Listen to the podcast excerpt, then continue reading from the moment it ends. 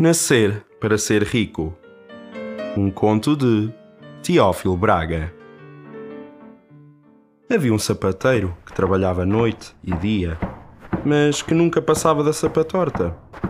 E um vizinho muito rico ouvia-o cantar sempre esta cantiga. Sou um pobre sapateiro que estou sempre a dar, a dar. Quem nasceu para ser pobre, que lhe serve o trabalhar. Ao som desta cantiga, batia sola. O vizinho lembrou-se de lhe fazer uma surpresa e mandou-lhe uma grande rosca cheia de dinheiro por dentro, que era para ele comer com a sua mulher e filhos. Quando a partisse, já não ter que se queixar da sorte. O sapateiro, assim que recebeu a rosca, deu muitos agradecimentos ao vizinho. Mas, como tinha tido uma doença em casa, lembrou-se de ir levar de presente a rosca ao médico, a quem estava em dívida. A mulher ficou muito contente com a lembrança e foi ela mesmo levá-la à casa do médico. Passados dias, passou o vizinho rico pela porta do sapateiro, mas ouviu-lhe a mesma cantiga e perguntou-lhe: Oh homem, pois você não comeu a rosca com a sua família? O sapateiro contou o motivo por que se tinha visto obrigado a levá-la de presente ao médico. O rico foi-se embora e, passados dias, mandou-lhe uns touros de pinheiro, também cheios de dinheiro por dentro, dizendo que era para fazer lenha para o seu lume.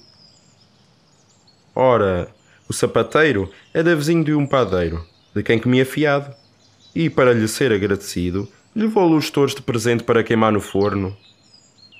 De outra vez, passou o vizinho rico pela porta do sapateiro e perguntou-lhe se já tinha rachado a lenha que lhe mandara. O homenzinho contou como se vira obrigado a levar os touros de presente ao seu vizinho padeiro, que lhe dava pão fiado.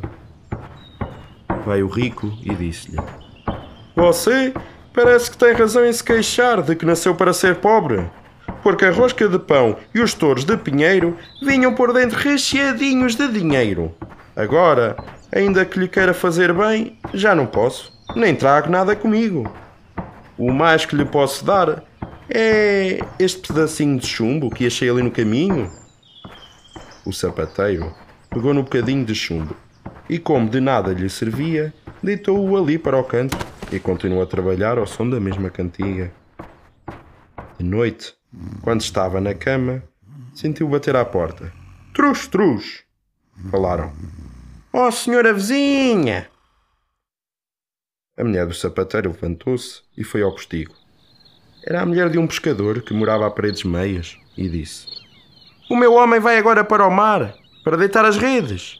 É uma ocasião boa, mas falta-lhe chumbo para elas. Não terá por aí qualquer bocadinho que me dê? O sapateiro lembrou-se do chumbo que lhe tinha dado o homem rico e disse à mulher onde estava e que o levasse à do pescador.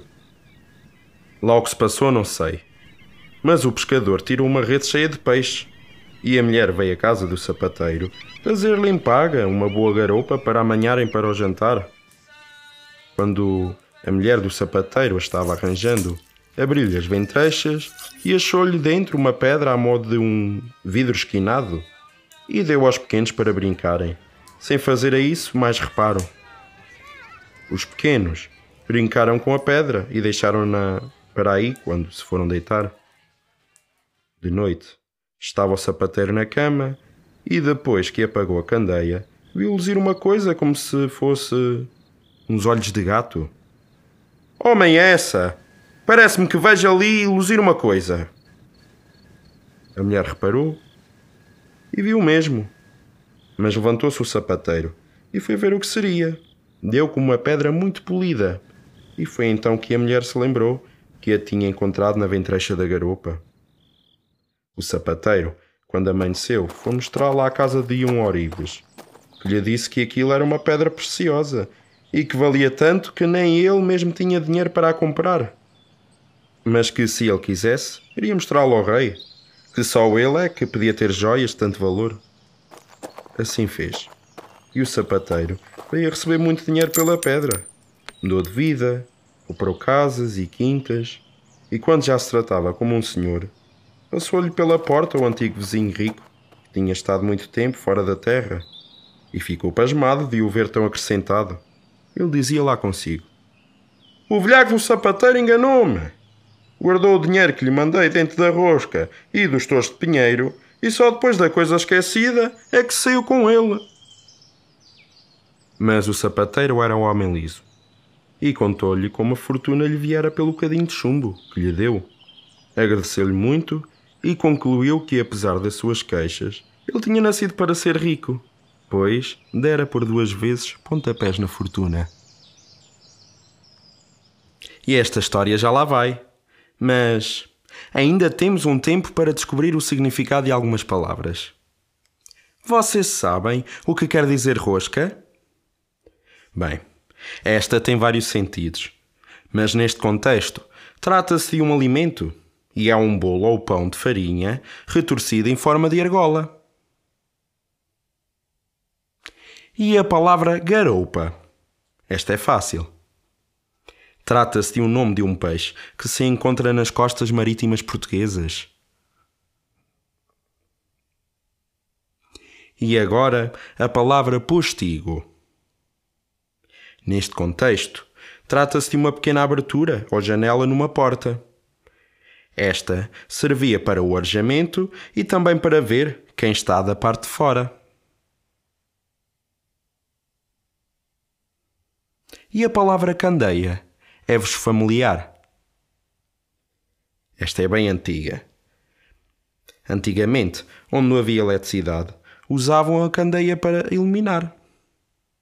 Ela funcionava através da combustão de petróleo. A última é mais difícil. Sabem o que quer dizer ventreixa? Basicamente, é uma região do corpo do peixe atrás da cabeça, na zona das guelras. E chegamos ao fim. Adeus e até uma próxima. Sejam curiosos.